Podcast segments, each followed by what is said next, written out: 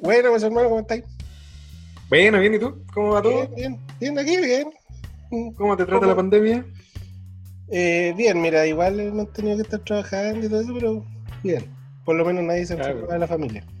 Hay trabajo y hay salud. Es lo importante. No somos como el resto de los chilenos, flojos y borrachos. Tenemos, trabajamos, no, Quieren todo regalado. quieren todo regalado. Eh, oye, Oye, qué bueno. Sí, lo mismo te iba a preguntar, ¿qué, ¿por qué no citó? ¿Qué weá? ¿Qué No no. Siempre A nos mí me juntamos a huear nomás, pero como que estaba más serio todavía. A mí me escribió que con la hora y toda la cuestión, fue ¿Sí? como, algo pasó, ¿será papá? ¿Te imaginas, güey? La, sí que la cagamos. No, y nos vamos a la mierda. Aló, hola chiquillos. Bueno, ¿cómo estáis? Bien, ¿y ustedes? Bien, pues aquí estamos. Estábamos hablando de ti, güey. ¿En serio me están pelando? Sí, pues. Vaya a ser papá, ya suelta la firma al tiro, no tenéis metido. ¿Qué no, pasó? ojalá que todavía que no. En un tiempito más sí, pero ahora en estos Yo dije, momentos. ojalá que sí. No, No, es que. No. Está, está difícil traer un, un cabro ahora. Sí. no, no están las condiciones. Yo tendría No, un hijo, le pondría, le pondría Jason. coronavirus, la peste negra, no. No, Yo gracias. tendría un hijo ahora y le pondría Jason Coronavirus. ¿Sí? Mm. Eh, Para que le digan el. COVID. El COVID. ya, pues qué COVID. entonces. No, chiquillo, la, la verdad es que quería que habláramos un poco porque pensándolo con la almohada, eh, se me ocurrió una idea que era postularme al proceso constituyente. Bueno, Bueno, bueno, bueno, bueno, bueno. qué buena. El- ¿Por qué necesitáis ahí, weón? Porque no sé ni una hueá, pues.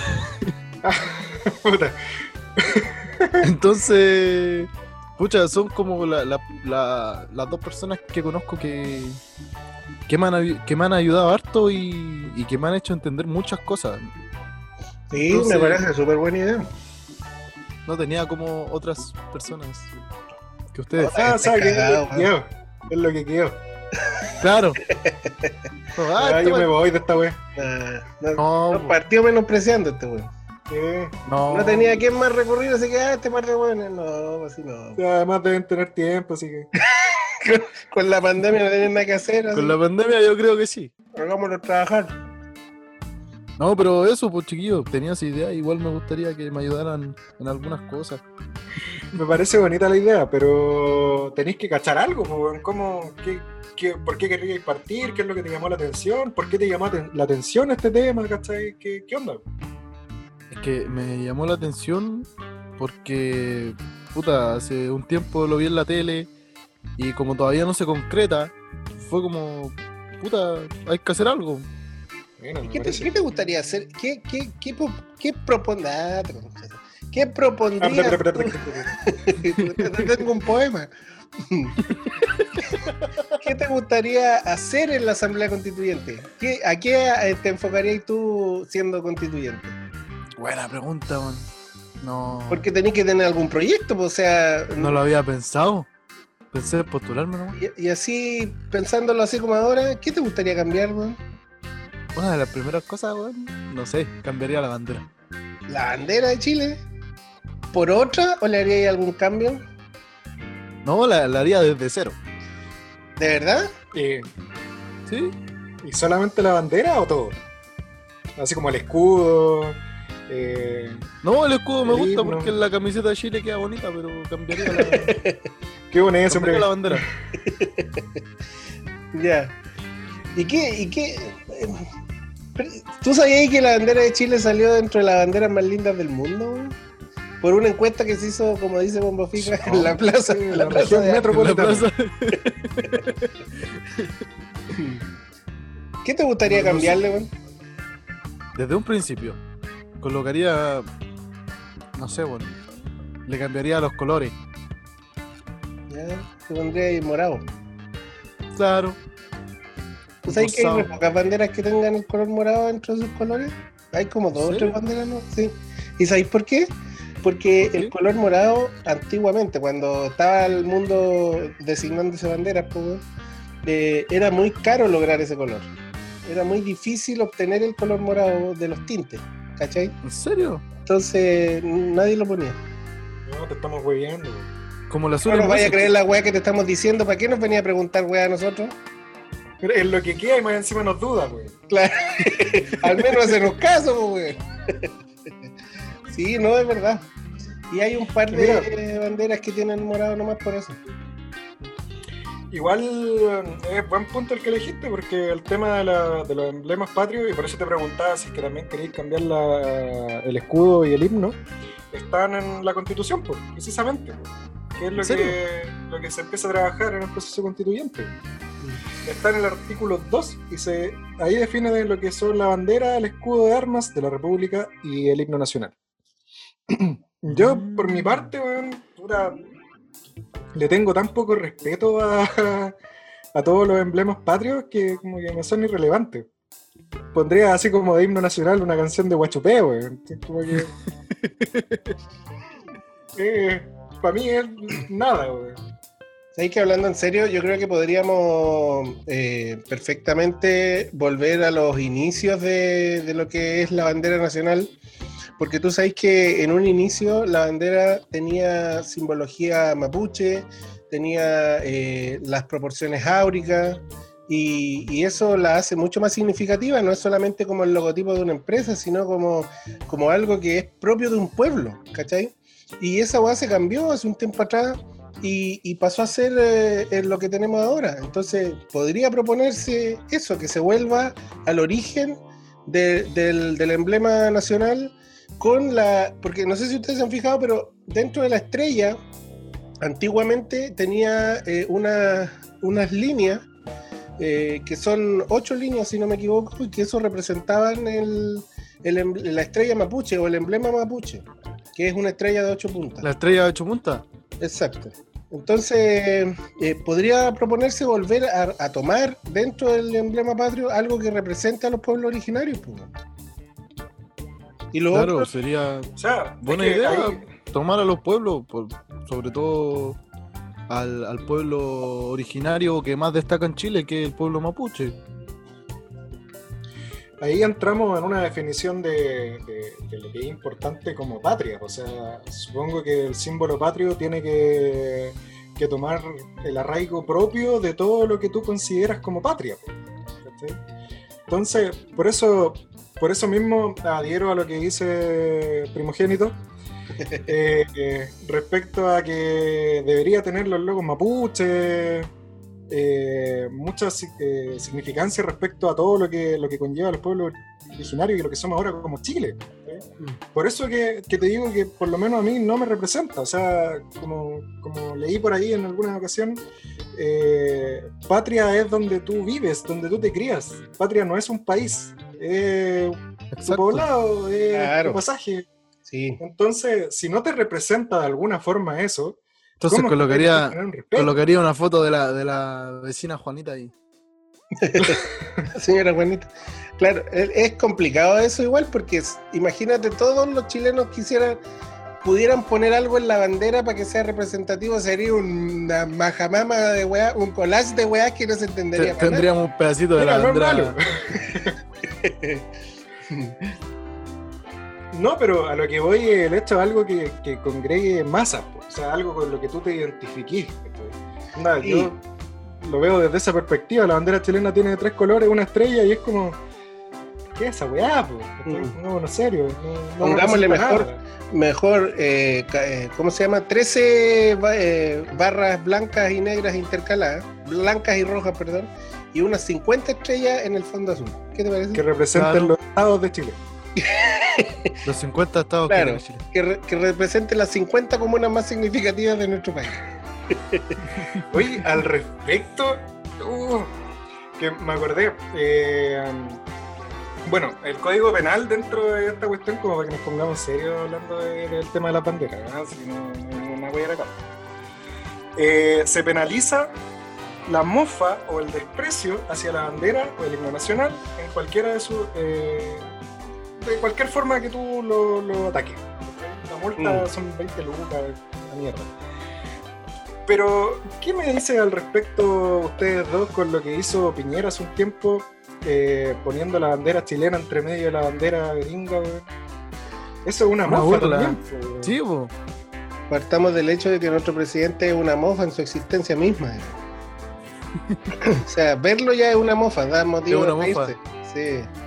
Eh, y los que no llorar, pues, weón. Porque qué, qué vergüenza, pues, weón. Vergüenza. A mí me dio vergüenza ver esa noticia, weón. El weón, weón, Bueno, weón. la mayoría de las noticias que salen dan vergüenza. Mm. Pero bueno, mejor insulto chileno. Eso debería estar en el, en el ese debería ser nuestro lema nacional. nuestro lema nacional. Claro. Puta, el weón, weón, weón. Sí, sí. Lo diría hasta con ganas, weón, con rabia. Sí, sí, sí. Y como hueones Enaltece el abundan, patriotismo. claro, como hueones abundan, representaría a mucha gente en este país. pues. A todos, po. weón. Sí, sí, La, may- la totalmente mayoría. de acuerdo. Oye, ¿tú sabes que la bandera original de nuestro país, la, la- con la que se juró la independencia, existe, weón? ¿Todavía está? ¿Tú la podías ir a ¿Cómo visitar al? Museo Nacional, ahí en la Plaza de Armas? La dura. ¿Y ¿Esa que bandera? se robaron? Exacto, esa bandera se la robó el MIR eh, en la dictadura y supuestamente para Pero que protegerla. los de la dictadura robaron caleta. Sí, bueno, eh, es todo un tema ese porque eh, ellos se la robaron para protegerla, ¿cachai? Pero muchos, sobre todo los, los conservadores eh, que, que trabajan en los museos y todo esto, hablaban de que finalmente por protegerla trata- eh, la, la, dañaron más de lo que de lo que podrían haberla cuidado, digamos, porque la doblaron, la, la, la- concha su madre, La guardaron. la guardaron doblada. Entonces Ah, eso generó eh, daño a la larga en la tela, porque tú comprenderás que una weá que tiene más de 200 años no es es como una precisamente... capa de cebolla. Claro, de hecho está descolorida, pero pero claro, quedó como Deberían con pintarla como la señora que pintó al, al Jesucristo en la iglesia. El X Womo, sí, sí, no, está la vieja. po. Yo de hecho ayer estaba viendo un video de, de los más grandes fiascos en las restauraciones, weón. Y hay varios casos. El de la señora esa es uno de los casos. Pero sabéis que hablaban también de que esa restauración al final le generó un beneficio a la ciudad, porque ahora el turismo en ese lugar para ir a ver esa pintura hecha mierda Es bastante grande. le genera y lo registraron como imagen. es- es- ellos, la ciudad es dueña de la imagen eh, y lo, lo ponen en los tazones, en las poleras y, y ha generado ganancias para la ciudad el, el- la weá que hizo esta vieja. Ya, pero ¿ella es restauradora o lo quiso hacer como No. con la buena onda? Es que, mira, es una señora que hizo un taller en la municipalidad de pintura al óleo. Por ahí Eso por Quilicura. Claro. Y, y había trabajado restaurando la, la túnica, había hecho como pequeños retoques. Y la señora le dijeron, ya, retoque ahí. Y la, terminó retocándole la cara, weón, haciéndola como de nuevo la cara. Y le quedó una weá hecha como de kinder, weón. Yo trabajos de kinder he visto más bonito que la weá que dejó la señora. Está bonito, sí le quedó bonito. Qué bonito, weón. Hizo mierda Generó- la película generó millones. Está ganancias. bonito. ¿Ah? El Generó millones en encima está ganancias. bonito. Hablen a la vez para entenderles para los chuchos. no, está Ahora no habla ningún weón, es el colmo. está horrible, horrible la weá que hicieron. Igual que mostraban el caso de un, de un monumento, puta, no me acuerdo de la ciudad, pero está la Virgen María con el Jesús en el brazo y lo vandalizaron y le cortaron la cabeza a Jesús. Uh, Y vino una señora y dijo, pero yo le hago una cabecita mientras restauran en serio esta weá, eh, con, con, con esta eh, masa de arcilla, ¿cómo se llama? Eh, eh, ah, ¿cómo se llama esta weá de arcilla que te hacen El un... engrudo especial. No, en el colegio. De arcilla. De, de barro, de este rojo, ¿cómo se llama eso? De Greda. Greda, Greda. Como de Greda le, le hizo una cabeza, pero una weá que no se condice para nada con la escultura. Es como un, eh, un, Como un eh, una cabeza de un inca, una weá así, que incluso lo compararon, y como le hizo una corona así, se parece mucho a la, a la Maggie Simpson. Eso es como la- lo que... Pero al menos el tiene el chupete. color que se supone que es Jesús, pues. No, pues sí, es rubio de ojos azules. Eh, por supuesto, en medio del Sahara, weón. Sí. claro. Sí. Bueno, esa bandera, volviendo a la bandera, que, se robó el, Frente Patriótico el que yo te decía que, tiene el, simbolismo mapuche de la, estrella de ocho puntas. eh, inserto dentro de la estrella normal que tiene la bandera, digamos de cinco puntas, adentro estaban esa- esas ocho líneas y tenía las proporciones áuricas, que eso también es muy bonito porque es algo que representa eh, a, a toda la naturaleza prácticamente. Toda la naturaleza tiene esas proporciones, o sea, muchas cosas en la naturaleza tienen esas proporciones matemáticas y la verdad es que es algo muy bonito en la simbología, que, re- que refleja como, como la perfección en, en- lo que se refiere a las proporciones. Les quería preguntar a ustedes, pues, o sea, una de las cosas que yo cambiaría era esa, como les dije, pero por eso necesito su ayuda, porque no sé mucho qué hacer, entonces, si es que me pueden dar ideas. O sea, hay muchos temas que tocar al respecto. O sea, eh, de partida la configuración de la constitución, ¿cachai? Eh, si vamos a hacer una constitución larga o una corta. Hay muchos temas que tocar, pero hay que ir por parte. Algo que podría quedar en la constitución es el tema de la FP.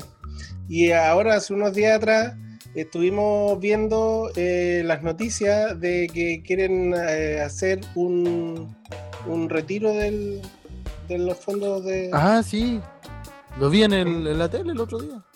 Un retiro del 10%. weón. Sí. Pero es que yo no cacho, cacho súper poco ese tema. Mm.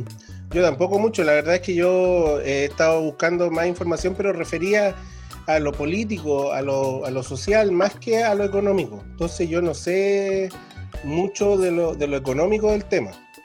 Entonces no sé cómo, cómo podríamos apoyarte, habría que buscar información ahí. ¿Sabéis qué?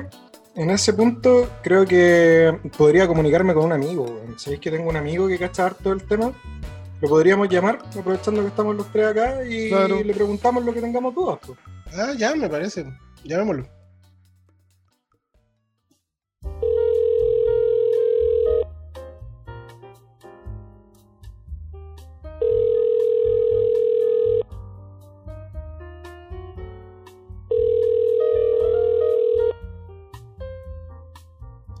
¿Aló, Andrés? Aloha. Buena, ¿cómo estáis? Bien, ¿y tú? Bien, aquí estamos. Oye, te cuento. ¿Sabéis que estamos con una duda más o menos grande? Estábamos hablando respecto a, la propuesta que tiraron la Cámara de Diputados respecto al retiro del 10% de la AFP.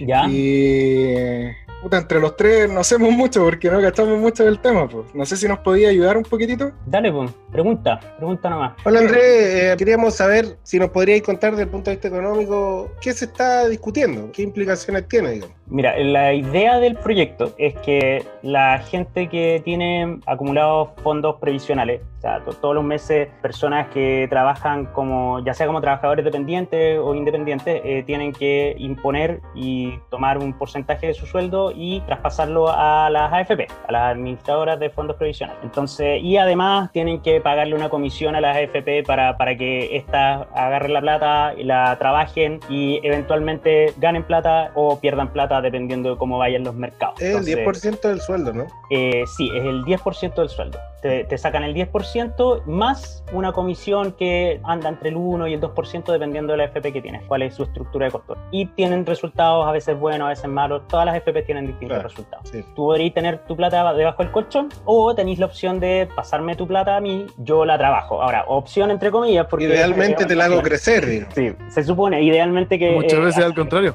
Hola Andrés. Hola, ¿qué disculpa.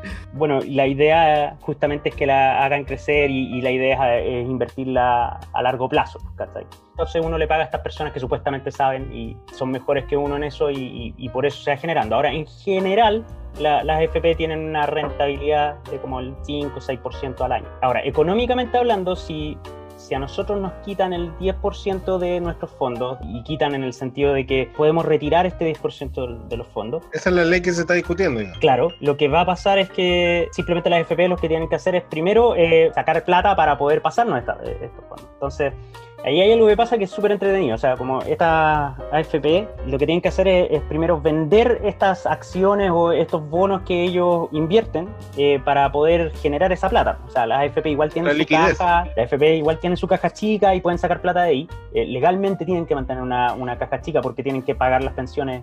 Oye, Eh, ¿cuánto sería el, si es que llegan a aprobar este retiro del 10%, cuánto sería lo mínimo que uno puede sacar? Porque hay mucha Claro. gente que dice, ah, yo tengo harta plata y todavía me queda plata para seguir viviendo, así que quiero sacar un poquito. ¿Cuánto Ya. es el mínimo que se puede sacar? Eh, mínimo, lo que uno puede sacar es alrededor de un millón de pesos, son 35 UF, eh, y tienes el 10% de tu fondo, pero el mínimo que puedes sacar es un millón de pesos. Ahora, si tu 10% es menor a ese millón de pesos, puedes sacar todo. Ah, ya. En el fondo, si yo tengo 5 millones de pesos en el fondo, el 10% de 5 millones son 500 mil pesos, eso está por debajo del mínimo, así que hasta un Eh, millón.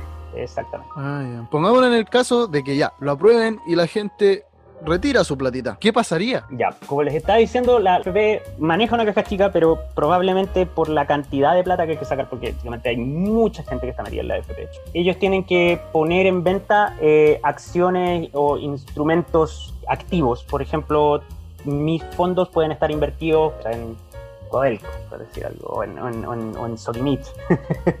¿Ya? Y, y mi plata, yo perfectamente puedo ser parte de estos como eh, accionistas de Solimit. Esa plata es virtual. O sea, yo, yo ten- tengo, soy dueño de un papel. Es como cuando eres dueño de, de- de- de una Cuando casa. te pasan un cheque. Cuando te pasan un cheque, exactamente, un vale vista. Ah, Un billete también. Un cupón para Bueno, claro. en, el, en el patio de comida. Eh, exactamente, un, bueno, la tarjeta de, de la Junaep. eh, Básicamente claro. eso.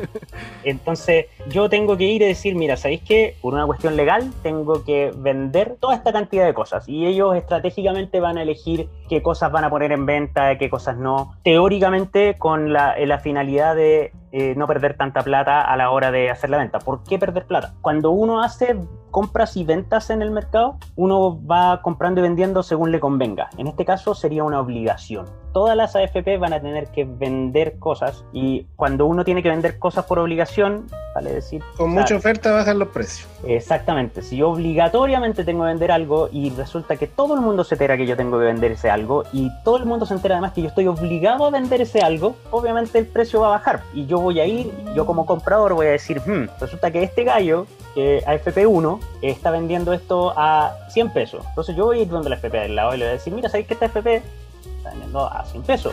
déjamelo a 95. Y todo esto va, va a generar como un estrés en todas esa- esas transacciones y va a hacer que todo el conjunto de acciones, no solamente las que voy a vender, bajen de precio.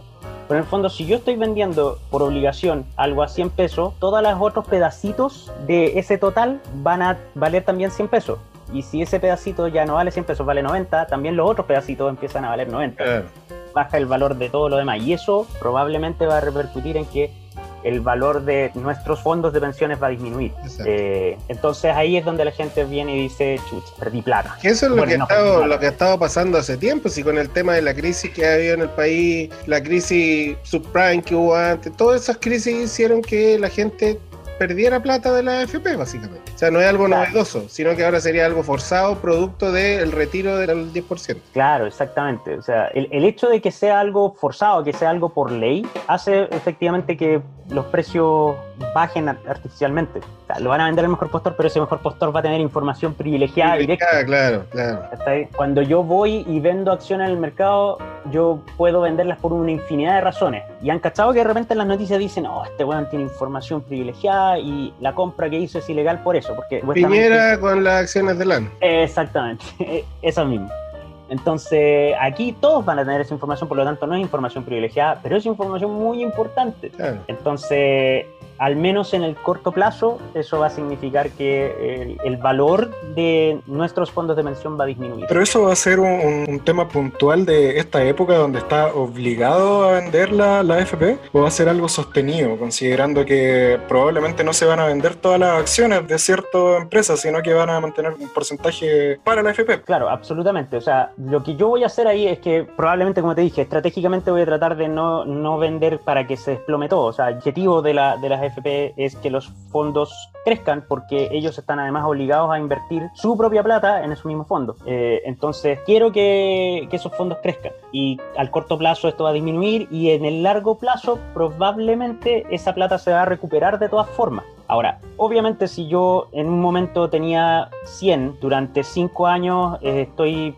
generando plata con 90 ahora porque retiré un 10%, Claro. voy a generar menos plata en esos 5 o 10 años, se demora en El recuperar. interés va a ser en, en- en- debido a, a 90 y no a debido a 100, digamos. Exactamente, entonces uno puede decir, claro, va a haber un rebote y todo el tema, pero, pero eso es mera especulación. Pero oye, ¿a ti te va quedando como claro más o menos para dónde va la ley? Porque yo creo que tú, que vayas a ser el constituyente, tenés que tener claro a qué aspira esta ley, porque yo lo que, le- lo que te decía es que hay un tema no solo económico, que es lo que nos está contando el Andrés muy bien, sino también un tema social y político. O sea, un tema del por qué surge el tema de, de la necesidad de retirar el 10% en esta situación de pandemia, ¿cierto? Que todos lo han planteado, los que han impulsado este proyecto, como una situación excepcional, es un tema puntual, debido a la crisis que hay, debido a la inoperancia del gobierno y una serie de otras cosas. No sé si en qué más te podemos ayudar para que tú como constituyente weón, podáis ayudar a que esta weá no pase eh, nuevamente, que la gente no se siga viendo afectado en su ingreso, en que las AFP puedan hacer y deshacer con la plata de los trabajadores como si fuera plata de ellos, en que salga muy cara y raja el, el sutil diciendo que esa plata no se toca, como que fuera plata de él, ¿cachai? El, Entonces, el ministro sutil. claro, claro, el ministro de Hacienda sutil. Sí, me, me va quedando más o menos claro si mi duda aparte del, del que la gente está necesitando mucho. Entonces igual sería una ayuda bastante grande para las personas. Ahora, con lo que nos está hablando aquí nuestro amigo, eh, me va quedando un poco claro que igual sería un tema económico bastante fuerte. Pero a mi punto de vista sigue siendo bueno en cierta parte porque mucha gente en estos momentos no tiene dinero para nada y sin dinero en este mundo uno no vive. Es que me, surge una duda. Eh, anteriormente a la propuesta del retiro de los del 10%, el gobierno generó una propuesta que era un crédito blando, si no me equivoco, que lo llamaron. Ah, sí, sí. pero fue rechazado por casi todos los sectores, principalmente por la izquierda chilena, donde se propuso que un crédito no era suficiente como para poder apalear todo esto. Pero a mí me parece que no Eh. es, a ra- no es antes de, sino es a razón de. O sea, cuando vieron que se le venía la idea de que sacaran el 10%, el bueno dijeron, puta, tenemos que hacer algo, hagamos esta weá de, de, un crédito para la clase media. Hay, algo bien entretenido respecto de eso. O sea, efectivamente eh, hay un tema de ahí con el gobierno que tienen un tema comunicacional. Lo que a nosotros de alguna manera nos tranquiliza es que cuando a ti te dicen vas a retirar el 10% de tus fondos, tú estás retirando el 10% de tu plata. Cuando tú dices esta, esta plata yo la puse, yo la estoy ahorrando, alguien más la está administrando, pero es mi plata. Y cuando eh, un gobierno viene y te dice, en vez de que tú tengas la opción de sacar esta plata, yo te voy a dar a ti un crédito. Inmediatamente cuando a ti te dicen crédito es como deuda, Intereses. hay intereses y ya, y te dicen, no, pero ¿sabes qué va a ser sin intereses? Sí, pero deuda. Tengo que pagarla a la larga igual, po. Igual es un crédito asociado con el Estado, o sea, a mí no me parece tan ridículo. Prefiero mil veces estar debiéndole al Estado que estar debiéndole a un banco. Yo prefiero no deberle a nadie. Exacto. No, pero en las condiciones en las que Pero- estamos. Pago mis propias cosas, digamos. Sí, sí, pero, pero tenemos que verlo también desde el punto de vista de que la deuda de por sí no es mala. Depende mucho de, de- de para qué uno lo ocupa. Normalmente uno lo que dice como de libro es, mira, sabes que cuando tú generes deuda, lo que tú tienes que hacer es que generar esa deuda para ojalá generar más recursos. Inversión, claro. Claro, Mira, no sé, no sé si estará bien lo que yo digo, pero si yo estoy- he trabajado, no sé, ponele 10 años y mes a mes voy poniendo plata en la AFP y me dicen que tiene dos opciones, o saca su plata o toma el crédito. Yo sinceramente preferiría sacar mi plata y mes a mes me cobren un 2% más en la AFP, porque pagar el crédito que, está, que estaban ofreciendo sería seguir pagándole a la AFP y aparte pagar un crédito. Y aparte necesito plata para poder seguir viviendo. Claro. Entonces yo, yo prefiero que me descuenten una colita a que me sigan descontando eso y pagar más. Sí, es que hay un tema súper fuerte con eso, porque, claro, o sea, como te decía, es un tema comunicacional porque uno dice, chuta, crédito y te suena inmediatamente mal, y versus retiro de fondos, que tú dices, esta plata es mía. Pero la, la situación más cotidiana en que uno ve eso es, básicamente, si yo un día tengo una emergencia y me quedo sin plata, por ejemplo, uno de mis hijos tuvo un problema de salud y sabéis que llegué hasta el día 10 del mes. Y, y no tengo plata para vivir de aquí del, del 11 al 30. Tengo que esperar que llegue mi sueldo. Ahí uno tiene dos opciones. Uno puede vender cosas para generar liquidez o uno puede pedir plata prestada a un amigo o a un banco, ¿cierto? Y normalmente lo que uno trata de hacer es pedir plata prestada. ¿Por qué? Porque normalmente el costo de pedir plata prestada es muy bajo respecto de vender cosas. Porque cuando tú vendes cosas, obviamente tú pierdes valor. Claro, ya no va a valer lo mismo a lo que tú lo compraste. Eh, exacto, y no va a valer probablemente lo mismo que me está generando a mí en ese, en ese minuto. Entonces, yo si quiero eh, generar esta cantidad de plata, yo no voy a vender mi casa, ¿cachai?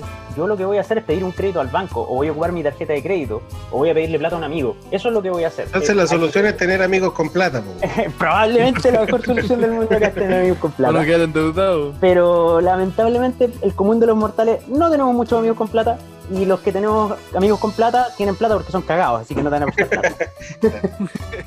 No todos somos dados a los que podemos ir a pedirle 6 mil millones de pesos a, a Luxi. Claro, entonces el tema ahí es que, claro, si yo voy a eh, pedir plata para una emergencia, yo no voy a vender mi casa. Y acá, ven- en el fondo, vender a los activos de la AFP eh, con el fin de obtener plata a corto plazo es básicamente voy a vender parte del patio de mi casa para que alguien viva ahí.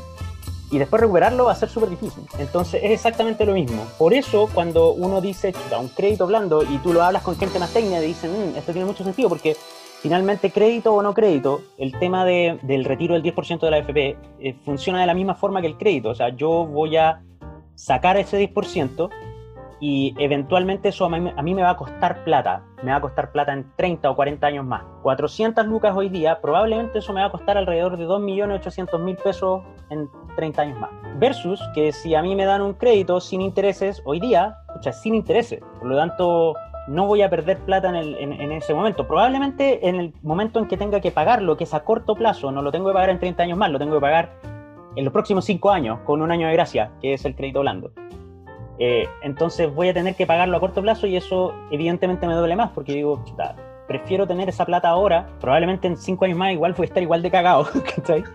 Eh, pero cuando Es que- tenga 30, cuando tenga 60 años, 65 años, voy a estar cagado igual porque mi, mi pensión va a ser miserable. Entonces si recibo 7 la o 10 mayoría. lucas menos todos los meses, la verdad es que va a que ser ¿sabes qué es miserable lo que yo encuentro más profundo y más fundamental de, de esta weá es que en este país lo que más falta es que la gente tenga opción de elegir. Yo creo que ambas cosas debieran salir al, al frente y que tú como individuo, como dueño de tu FP, como, como persona inteligente, podrás decidir qué es lo que más te conviene. Pero abrir opciones a que la gente elija. ¿Cachai? Yo creo que eso es lo que falta en este país porque cada vez surgen más leyes que prohíben weas, pero no hay leyes que abran opciones a la gente. Entonces, si tú consideras que es más importante en este momento retirar el 10% que abrir un crédito, bien. Si tú crees que es mejor recibir el crédito del gobierno, mejor. Eh, si tú crees que, que podía abortar, pues lo podía hacer. Si tú crees que no vaya a abortar, bacán. O sea, abrir opciones. ¿Por qué alguien te tiene que decir lo que podías y no podías hacer? Eso es lo que yo creo que falta en este país. Viva, viva el liberalismo. Es No, que es lógico. Sí, eh, o sea, en este, en este caso y económicamente hablando, que es como la, la pregunta, digamos, por, por lo que me llamaron, yo si soy una persona que tiene 55 años o 60 años, estoy al borde de jubilar y me dan la opción de sacar mi 10% de plata ahora, bueno, lo tomo. Porque ya mi plata rentó la mayor parte de lo que podía rentar. No es mucho lo que va a perder ni ganar de aquí a 10 años más. Y honestamente, yo que tenía una vida feliz y por lo tanto muy destrozada, eh, No voy a vivir hasta los 100, digamos. No creo que viva hasta los 85, weón. Probablemente voy a estar pensionado 3 años o 4 70. años y me voy a morir. Entonces, si estoy cerca de eso, filo, pues, saco la plata y la verdad es que el daño que le voy a provocar a mi pensión como que va a ser No mínimo. Va a ser mínimo, va a ser muy chiquitito. Y después, claro, el tema es que le voy a heredar a mi hijo menos plata, pero es que, filo, voy a estar muerto, no me importa. Y, y después está el otro extremo, que son las personas que tienen 27, 28 años, 30 años, y que tienen una cantidad de plata igual decente, una cantidad de plata que no es menor. Esas personas van a ser las más afectadas si es que retiran ese 10%. Esas personas les conviene muchísimo más. Yo estoy de acuerdo, yo particularmente soy una persona muy liberal en todo sentido. No voy a decir como liberal en lo económico, pero conservar la izquierda, No, no, Capitalizamos las ganancias y socialicemos las pérdidas. claro. Claro. Eh, no, la, la idea ahí es que es darle a las personas el mecanismo más adecuado y las personas que están más educadas al respecto son las llamadas a darles los mecanismos más adecuados de una manera transparente. Eh, ¿Por qué yo pienso que no deberíamos en ese sentido darles esas herramientas, digamos, a todos? Porque la verdad es que si tú decides por cuenta propia como persona inteligente retirar todos tus fondos, o por suponiendo que existiera esa opción, eventualmente igual yo me voy a convertir en una carga estatal. Si yo soy una persona que tiene 70 años, que no puede trabajar porque estoy enfermo, que no tiene un sistema de soporte porque fui un hueón de mierda durante toda mi vida, el Estado igual se tiene que preocupar de mí. Eh, entonces yo voy a ser un costo para el Estado y el Estado previene eso diciendo, ¿sabes qué? Junta plata y vamos a tener un fondo de pensión. Entonces, si yo pudiera retirar esos fondos de pensiones antes y lo hiciera y después no tengo plata, el, el Estado va a tener que pagar y todos vamos a tener que pagar. Que en- como premisa no me parece mal si fuera así para todos. En este momento, la verdad es que sería súper dispar porque habría gente efectivamente diría, ¿sabes qué? Yo no quiero retirar mis fondos porque no me parece que es lo mejor, pero finalmente voy a terminar pagando por mis fondos y los de las personas que re- decidieron retirar esos fondos. Viendo el tema de, de la ley del 10% que se está tramitando, que es un poco la- lo que queríamos ver por la actualidad, ¿verdad? Por lo, por lo actual que está. No sé si nos podéis contar un poquito más o menos eh, qué personas podrían acceder a este 10%, cuál es el máximo de plata que pueden sacar, como los meollos del asunto, porque sabemos que está en primer trámite, que recién aprobaron la idea de legislar, que va a ir a comisión, va a pasar al Senado, tiene una serie de otros trámites donde la ley puede cambiar. Pero, pero hasta ahora, como está, ¿qué es lo que de partida tenés que tener fondos. O sea, si eres una persona que, que no tiene fondos, no hay nada que retirar. O sea, eso hay que tenerlo súper claro. O sea, este, este plan viene a beneficiar a las personas que han tenido cotizaciones previsionales. está enfocado Eh, como en la clase media, digamos? Sí, sí. O sea, es que ya a esta altura nadie sabe quién es la clase Los hueones media. son de clase media. Ah, Es que pero espérate. ah, sí. Hoy, hoy día salió un número respecto a la clase media. No sé si lo vieron. Sí, O, no sé. había que ganar más de 700 lucas o, de- o- o tramos de clases medias, clase media baja, clase media media, clase media media mierda, como dice el, el Coco Legrand, clase media alta. Sí, entonces, claro, ahí depende mucho de, de cómo lo nombres, pero sí, vamos a hablar que es de la clase media. Entonces, las personas que tienen estos fondos previsionales van a poder sacarlos. Como dice el plan, dice es un 10% de los fondos con un mínimo de 35F, que era un millón de pesos, y existe un máximo que es alrededor de 150 UF, que no me acuerdo cuál es el número en pesos. Cuatro millones y tres. algo, 4 millones 3. Entonces, ese es el máximo que uno puede retirar. O sea, si yo tengo 70 millones de pesos en, en mi cuenta, lo máximo que voy a poder retirar son 4 millones 300 mil. Y en el caso de que tenga, por ejemplo, 5 millones de pesos, el 10% de 5 millones 500 mil, voy a poder sacar el mínimo que es el millón. Y ahora, si Tengo yo tengo menos mi- de eso. si tengo menos de eso, puedo sacarlo todo. Si tengo menos de el millón, puedo sacar todo derechamente. Claro. Ahora, nuevamente, como les decía, o sea, eh, la- los primeros años de cotización son los que eh, te generan la mayor cantidad de valor de tus fondos previsionales al final del periodo, porque son los que pasaron por más tiempos de intereses. Eh, independiente de que haya años que tú ganes, haya años que tú pierdas, eh, en promedio tú todos los años eh, esto va subiendo. Si viste ahí, plata ¿para anticipada- dónde va la cuestión también? Es que esto va a ser como similar a la weá del Fogape. Yo al gobierno no le creo ni una weá porque dicen vamos a llegar al 70% de la gente y después resulta que era el 70% Oh, del 40%. Ya, es un buen punto. Entonces, si, si fuera tan libre de que tú pudieras decir, ¿sabes que yo en este momento estoy súper cagado, no tengo cómo pagar ni una weá, denme este crédito y me digan, no, sabes que usted no, no, no accede? Ese es el tema también, pues. Claro, o sea, eh, hay un tema que, que nuevamente te decía como comunicacional, hay un tema que, que el gobierno, la gente confía tan poco en, en- en los gobernantes actuales del Estado de Chile. Casi nada.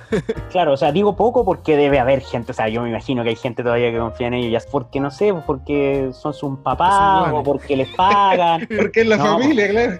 Eh, Los papás son primos.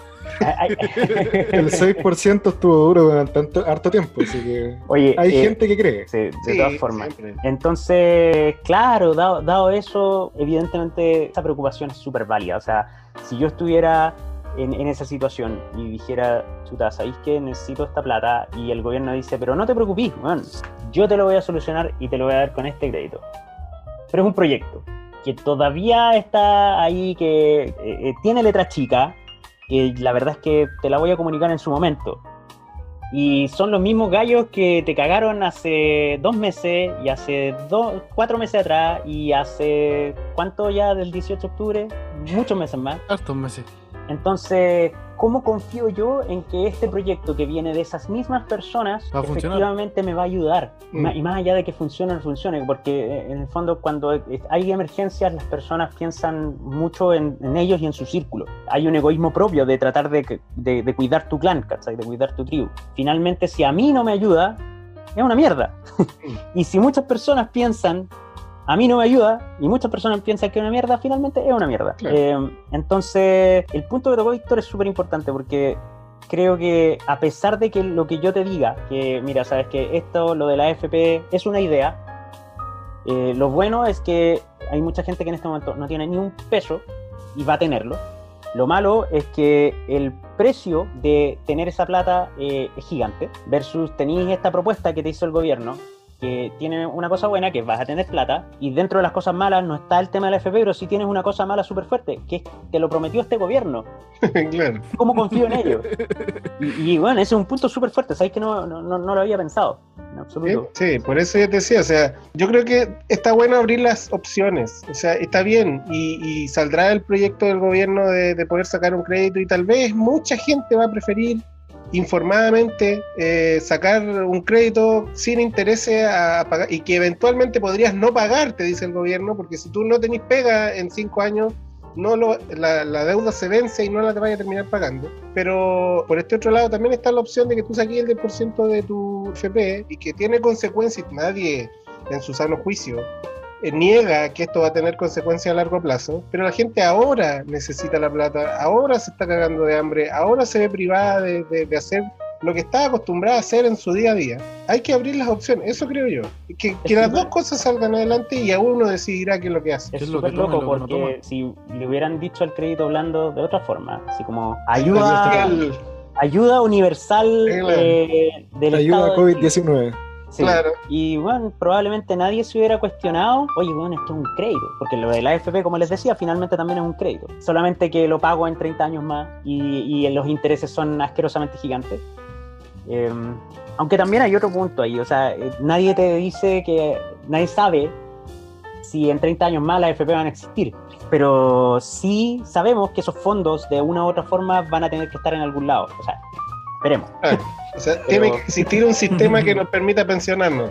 Claro, claro. eh, y, y los incentivos es la mejor forma que tenía el Estado y que en este momento gente que se entendía en economía entiende que es la mejor en este momento bajo las circunstancias actuales es el sistema de la AFP, que nos puede parecer éticamente reprobable, lo comparto, eh, pero en este momento es la solución que de una u otra forma genera la mayor cantidad de recursos independiente de que estos sean insuficientes. El problema de base acá, más allá de la FP, más allá de la plata, es que nuestra cotización es baja, o sea, nosotros cotizamos el 10%, que a nosotros nos parece mucho, pero en, en- en estándares mundiales es bajo. Es que el sueldo Es que el nacional sueldo es Y nacional. no es el mismo que en Sí, el Suecia. Exactamente, que el sueldo de nosotros y, y a todo nivel es muy bajo.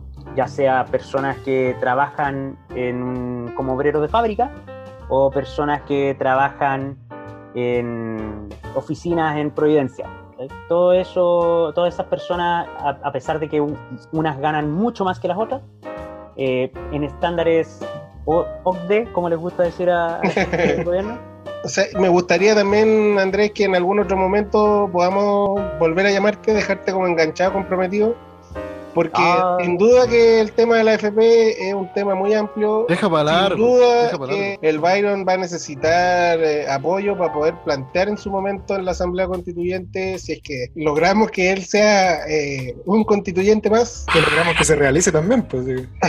claro, Es que sucede, sí, a esta que eso altura. ocurre. Podamos plantear tal vez o ver el tema de una reforma al sistema de pensiones. Eh, y ahí nos puede ayudar también porque, como te digo, nosotros tenemos todas las ganas, pero expertos no somos y, y necesitamos apoyo y ayuda de gente que sabe un poquito más. Sí, obvio. Oye, ¿y pa- por, por qué distrito va, va a tirarse el Byron? Por ahí, por el, el distrito que corresponde. Todavía no está muy claro. Ya. Pero probablemente sea por el de la Antártica chilena, weón, porque así vamos a poder convencer a los pingüinos que voten por este weón. Bueno, hay, hay pingüinos acá en Santiago que tienen harta fuerza, así que si puede convencer a eso, Sí, creo que estamos bien. Estaría bastante porque de aquí, de aquí a que se realice todas las elecciones, yo creo que la mayoría de los pingüinos va, va a ser mayor de edad. Claro, claro. Van a estar, van a estar recibiendo las pensiones. Mira, piensa que como se han dado las cosas, como se han dado las cosas, hay muchos pingüinos que eh, van a tener 25 años y todavía no van a salir del colegio, weón, si siguen las crisis sociales y las pandemias. Claro. Ya pues chiquillos, Ya, Andrés, Oh, muchas muchas gracias. gracias. oye, cualquier cosa ahí me llaman. Quedamos mucho más. con gracias. Hablemos toda la vez para que no se entienda ni una weá, weón. Después, después con el tiempo nos vamos preparando mejor. Chao. Gracias.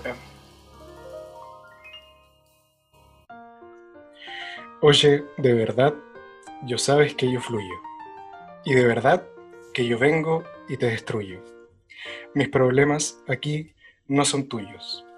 Buena Argentina, cómete el cochayuyo. Revisando el diario, eh, hace poco eh, encontré una noticia que me pareció bastante interesante respecto a deportes. Así que se la voy a leer para ver qué, qué les parece a ustedes. ¿De qué portes? ¿Ya? El, Yo pasado talla. en la ciudad de Cacaloapan, el pasado sábado 4 de julio, ¿Qué ciudad de mierda es esa, weón? en ¿Esa en qué México, país está, es Ah, conocida. Ya, El pasado sábado 4 de julio se realizó el, se realizó el tradicional campeonato de chess boxing. Eh, ¿De se qué? preguntarán qué es el chess ¿Qué, boxing. qué, qué, qué es? Es una mezcla entre boxeo y ajedrez. En el cual se divide en 6 rounds de ajedrez y 5 de boxeo. Uno de boxeo, uno de Me ajedrez. Uno de boxeo, uno de ajedrez. mí me llamó harto la atención, un deporte entretenido para toda la familia. Claro, Se donde aplican la la fuerza bruta y la inteligencia a la vez.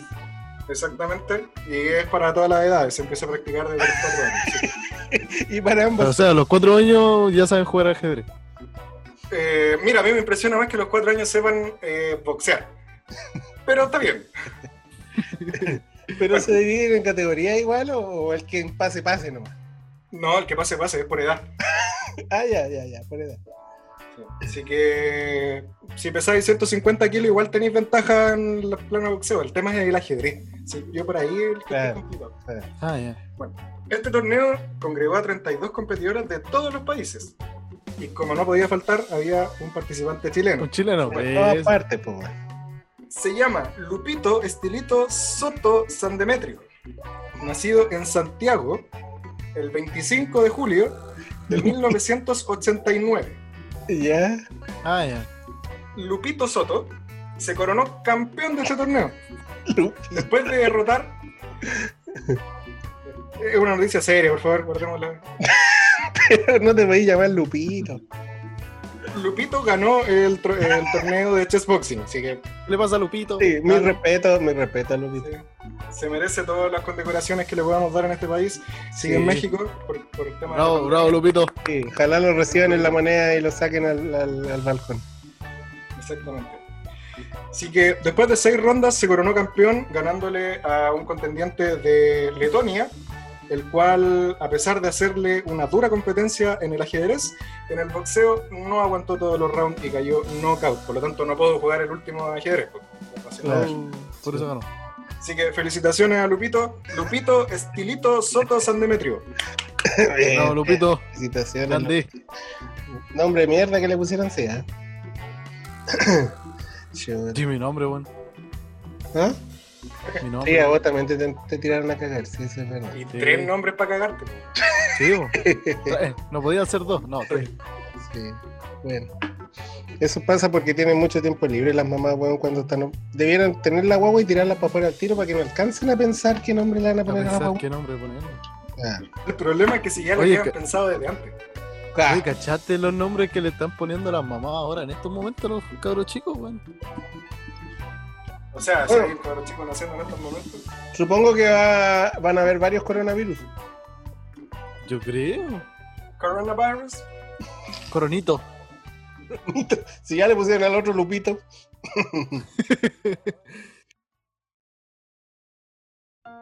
Tú quieres ganarme, pero eres un pedazo de mierda. Tú no eres rapero, eres un cero a la izquierda. ¿Qué me estás hablando de brazos, pedazo de mierda? Si soy tan fino que hago caca y sale un brazo de reina. Bueno, hablando de, mm, de gente que ha muerto, weón, eh, yo traje algunas, estuve leyendo algunas personas famosas que han fallecido en el último tiempo.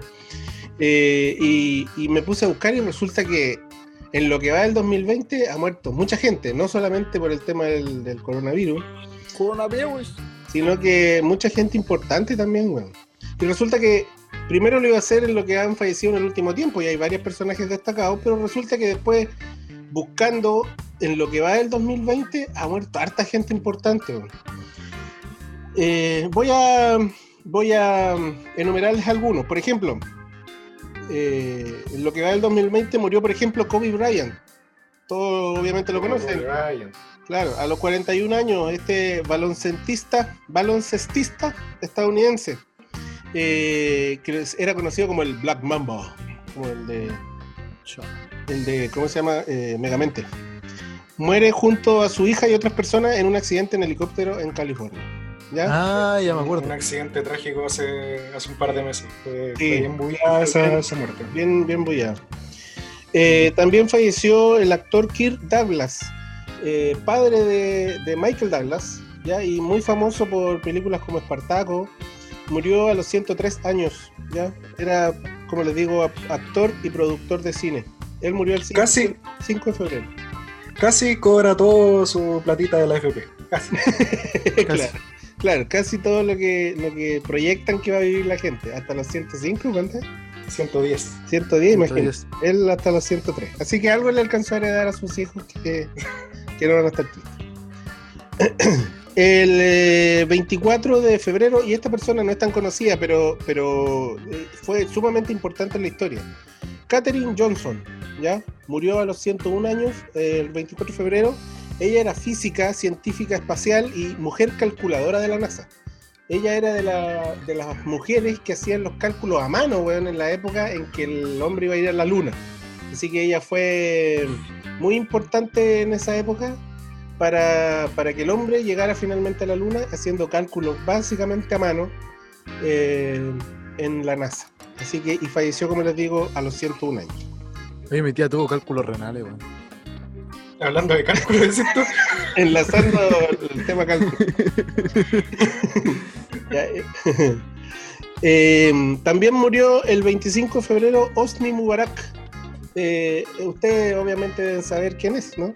Claro. Murió a los 91 años. Este señor Mubarak era un dictador egipcio que gobernó Egipto por más de 30 años hasta que en el 2011 el pueblo se alzó por la corrupción y la represión y este tuvo que renunciar. Así que ven, se puede. Yo pensé que iban a, iban a mandar a los pacos a dispararle a la hoja a la gente. Lo hicieron, pero aún así el pueblo venció. Eh, él falleció, el Osni Mubarak falleció el 25 de febrero. El 8 de marzo murió Max von Sydow a los 90 años. Apuesto que por el nombre no les suena, pero si yo les digo que es un actor de origen sueco que participó en múltiples películas como El Exorcista, Star Wars y Juego de Tronos. Él fue ¿En el serio? cuervo de tres ojos. Oh, una lástima. Ahora quedó solo. Bueno, se había muerto anteriormente. Solamente quedó Bran. Claro, sí. Eh, bueno, este actor falleció luego de que, utilizando sus poderes de actor de, de, de Cuervo de Tres Ojos, viajó al futuro y se dio cuenta que eh, Sebastián Piñera ganó por un tercer periodo de la presidencia de nuestro país. Concha se, madre, se weón. suicidó. Se suicidó. Claro. Todo el Le fueron a preguntar como en el meme. Claro, Oye, ¿qué, qué opináis del, del gobierno de Piñera? ¿Cuál? ¿El tercero o el cuarto?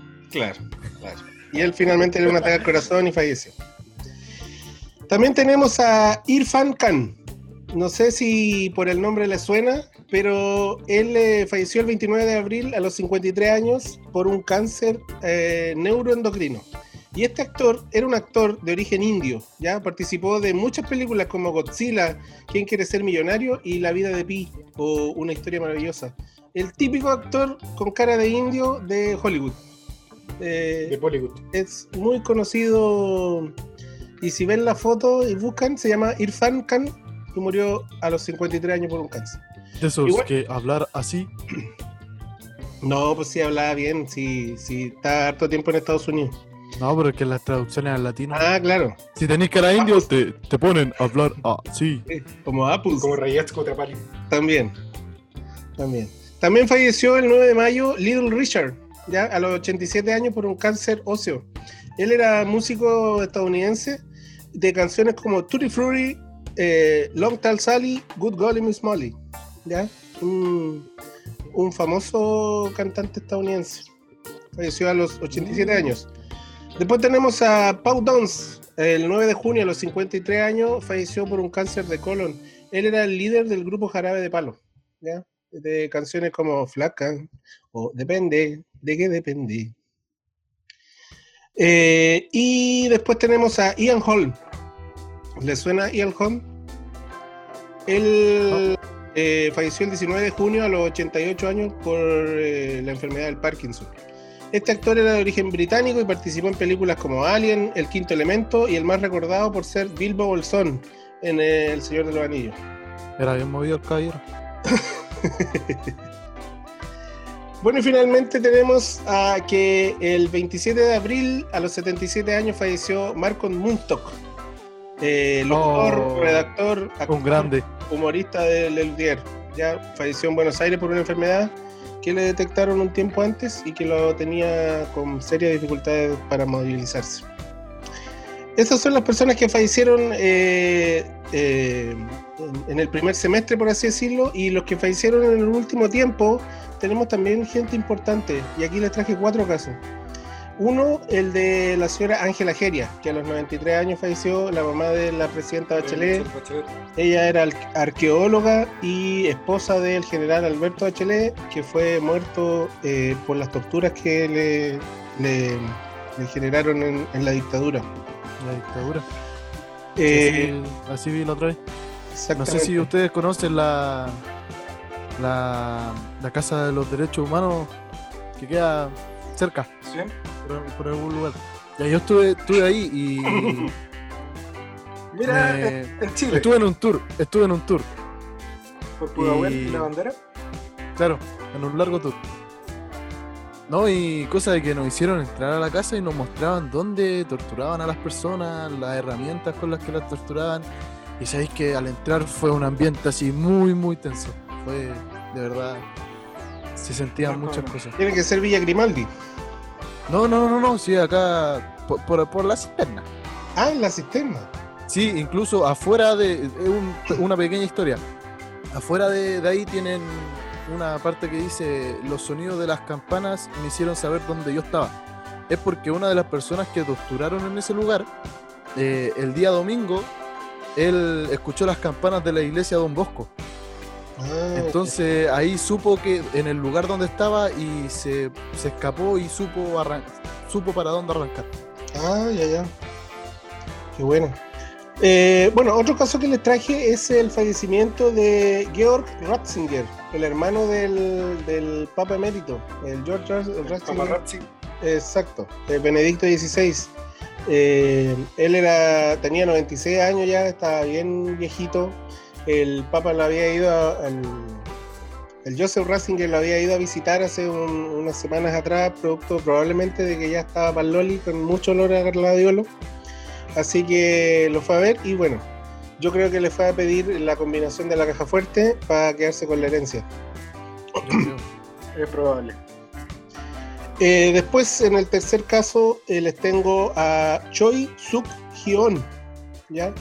Y este, este, este fallecimiento lo, lo traje no porque ella fuera súper conocida ni, ni porque fuera relevante para ningún chileno, pero sino por la situación en la que ella falleció. Ella se suicidó, era una triatleta surcoreana y se suicidó porque eh, sus entrenadores abusaban de ella. La Wow. golpeaban y la obligaban a hacer una dieta inhumana. Ella denunció este caso a, a las autoridades olímpicas de su país y ella dijo que no le habían hecho caso. Eh, Ah, incluso accedió al, más o menos, accedió al gobierno y tampoco le hicieron caso y se terminó suicidando y con eso dijeron, ah, ya, lo vamos a investigar.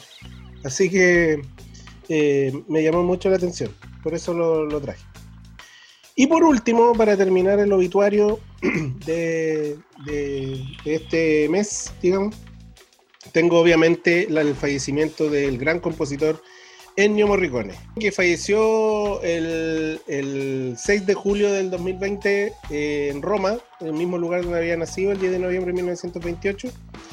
Eh, era un músico que destacó por, por componer más de 500 bandas sonoras de distintas películas, desde los spaghetti western, eh, como El bueno, el malo y el feo, eh, Por un puñado de dólares, y otras películas muy famosas, como por ejemplo La Misión o Cinema Paraíso, y que trabajó mucho también con eh, Quentin Tarantino, eh, y con el cual ganó un Oscar a la mejor banda sonora en el 2015, en el 2016 si no ganó el Oscar, eh, por eh, Los Ocho Más Odiados, ¿ya? Así es que eh, él mismo, Ennio Morricone, anunció su muerte a través de una carta en donde él decía yo, Ennio Morricone, he muerto. ¿ya? Y junto a ese mensaje le hablaba, le pedía disculpas a su esposa, por ejemplo, por abandonarla. ¿Cómo Y, escribió muerto, eh, ¿Lo llamaron por Zoom? claro, La Ouija. la Ouija. Mm. La Ouija, claro. y le, le, le mandaba mensajes a su familia. Él falleció por, porque tuvo complicaciones producto de una fractura de fémur que se le produjo por una caída que tuvo en la casa. Así que toda esa gente importante ha muerto en, en lo que va del 2020, más muchos miles de personas que han muerto producto del coronavirus, y la señora sigue viva. Wow. Oye, no se muere. hablando de, de muertes, no sé si le interesaría hablar un poco de las muertes un poco estúpidas, así que, que han pasado, no, no últimamente, sino que en todo el, todo el tiempo. Pero más que estúpida, yo diría extraña, insólita. Porque hay Claro. algunas que no, no son, no son culpa de uno. Claro. Eh, No, pero por ejemplo, hay, hay muertes que no tiene directamente relación con, con uno, pero en, en cierta parte sí. Porque, por ejemplo, el, el creador del, del whisky, el Jack Daniel, el dueño de esa empresa, murió de una manera más o menos extraña. Un día se levantó para ir a trabajar, abrió, o sea, quería sacar plata de la caja fuerte para obtener unos milloncitos para irse para la pega, para pagar el taxi. un, un y- poco demolido. Claro. No, pues y al momento de ir a abrir la caja fuerte, eh, la quería colocar la contraseña y el mecanismo que tenía la caja fuerte no le dejó. Entonces se enojó y le pegó una patada a la caja fuerte. Y se quebró el dedo. Y por la infección que le dio el dedo, se murió. Eso, eso le pasó por no tener plata, ¿viste? Murió por no tener plata. Claro. O por no saber controlar la ira, weón. ¿Cómo? Porque no te resulta la le pegáis un puntete. Si imagínate una Ah. en la vida con, e- con esa filosofía, weón. El problema no es que le pegó el puntete, es que le pegó a patapelá. Claro. Weón, me encima, pues, ¿viste? No, está bien que se haya muerto. A mí me impresionó la, la muerte del ilusionista más popular en- a nivel mundial, Harry Houdini, que hasta el día de hoy es recordado por todo, todo lo que hizo en el ámbito de la magia. La, ¿Por la dónde se ilusión. escondían las llaves? Exactamente. En el siempre sucio. En el cine esquinas. En el mandala, dijo él. En Canadá, durante una breve visita, fue sorprendido por unos seguidores que lo invitaron a probar su fuerza física y le golpearon en la región abdominal sin que Houdini estuviera preparado. Los golpes recibidos le rompieron el apéndice y murió de peritonitis en 1926. Wow.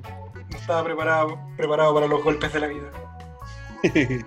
Mira, yo encontré el, el, crea- el creador de la agencia de investigación, Alan Pin- Pinkerton, que fue el primer detective de Chicago. Resolvió muchos casos gracias a su astucia e inteligencia. Eh, murió a causa de una venganza por la profesión que ejercía, pero no es así. Pinkerton se mordió la lengua de manera accidental y la herida le ocasionó una infección tan grave que lo llevó a la muerte. Oye, dentro de, de esas muertes me gustaría recordar a, a un grande que se cumplieron ya 26 años de su muerte hace un par de meses. El primero de mayo de 1994 eh, murió Ayrton Senna en un circuito de Imola, Italia. Sí, sacó la chucha. Ayrton Senna fue piloto de automovilismo de Fórmula 1, compitió entre 1984 y 1994 para marcas como Toleman, Lotus, McLaren y Williams, siendo campeón mundial entre 1988, no- 90 y 91. Mm. Oye, la Fórmula 1 ahora el, el 3 de julio allá en Australia quieren volver a, a correr. Eh, exactamente. O sea, no a correr con la patita, sino que a correr los autos. Eh, el único auto verdaderamente deportivo es el de los picapiedras. Es la explicación Sí. más huevona que he escuchado en el último tiempo. Ayrton Senna es considerado como uno de los más grandes, de los hombres más rápidos eh, en su carrera y aclamado por varias, varias razones, entre ellas por su relación con la cantante Xuxa. Por chiflarse a la chucha en su mejor momento. Eh, exactamente. Porque estaba rica la chucha en esa época, po, weón. Muchos fanáticos, después de este trágico suceso, ocurrido en 1994, eh, empezaron a realizar un, un homenaje en su nombre. Así que desde 1995, 15 chilenos en la caleta de Sifuncho realizan anualmente, el mismo día, ¿A el primero dónde? de mayo, en Sifuncho. ¿Ya? ¿Y dónde queda esa weá? Es para el sur, la caleta de Sifuncho, conocido el lugar. pues. No que era para el norte, si fue un Sí, show. puncho. ¿Y cómo se llamaba la otra ciudad? ¿Caca cuánto? Eh, Cacaloapán. Dos ciudades si muy conocidas, ¿no? ¿Cómo se una ciudad de mierda? Cácaloapán. Estos realizan su tradicional carrera de palitos de fósforo, eh, donde fabrican vehículos con palitos de fósforo, durante un recorrido de 10 kilómetros con los, con los vehículos confeccionados por ellos mismos. Eh, lamentablemente esta carrera trae una trágica situación donde cuatro pilotos mm, promedio mueren anualmente culpa de la fricción que, que producen los palitos de fósforo y mueren calcinados. Se meten en los vehículos que están hechos por estos palitos y la fricción de la arena con todo cago. incendia. Así que En tradicionalmente Lo hacen en la caleta, tienen, pueden tirarse al agua al tiro. Eh, mira, a nadie se le había ocurrido hasta este momento. Podría No, pasarle esa idea. Soy el más indicado para ser constituyente, weón. Buena, buena idea. Y si no te sale lo constituyente, podrías estudiar prevención de riesgo. Prevención Va a ser de el riesgo para carreras de palitos de fósforo en Sifuncho. Exactamente. Así que un homenaje a Ayrton Senna y un homenaje a los muertos Ah, chilenos que están en, en esta carrera. Oye, mejor quédate alerta, porque en 5 segundos te traigo la respuesta. Es una cosa cierta. Si llovieran penes, este weón sale sin paraguas y con la boca abierta. Hace un tiempo estuve mm, leyendo distintos análisis que realizaban respecto a por qué existía el racismo, por qué habían países o continentes que eran superiores a otros en cuanto a desarrollo, economía, todo ese tipo de temas. Desencadené toda esta búsqueda en encontrar un libro que se llama Armas, Gérmenes y Acero, en el cual desde distintos enfoques intentan demostrar por qué había distinta supremacía a través del tiempo de algunos poblados por sobre otros. Me gustaría enfocarme principalmente en uno de los primeros capítulos que, si no me equivoco, es el primer capítulo de este libro, donde se habla respecto a las islas polinésicas, eh, específicamente entre los morioris y los maoríes. Eh, cuando empezó la población humana a abarcar todos los lugares del planeta conocido, eh, uno de los últimos países antes, o sea, uno de los últimos continentes antes de América eh, fue Australia y todo lo que eso conlleva, Nueva Zelanda, todos esos lugares de islas que están separadas unas de otras. Esto se debe principalmente al desarrollo tecnológico que tenían que tener por la construcción de canoa o embalse o lo que sea para poder trasladarse de un lugar a otro, porque la distancia, a pesar de que podían ser islas visibles, eh, no era fácil llegar. Claro. Eh, esto fue lo que una de las teorías dice que por esa razón llegó a América el hombre mucho después, porque era un tramo mucho más largo de, navegación.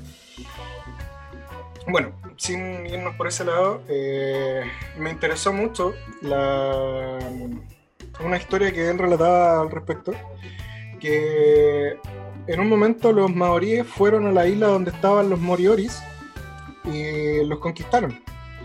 Los Moriori, por, por construcción social y política, tenían una, una paz con todo su poblado y con toda la gente que ahí vivía, que era espectacular. O sea, no había guerra, básicamente. Entonces, cuando llegaron los maoríes, estos los conquistaron de inmediato, porque tenían un líder firme, tenían desarrollo tecnológico a través de armas, distintas cosas.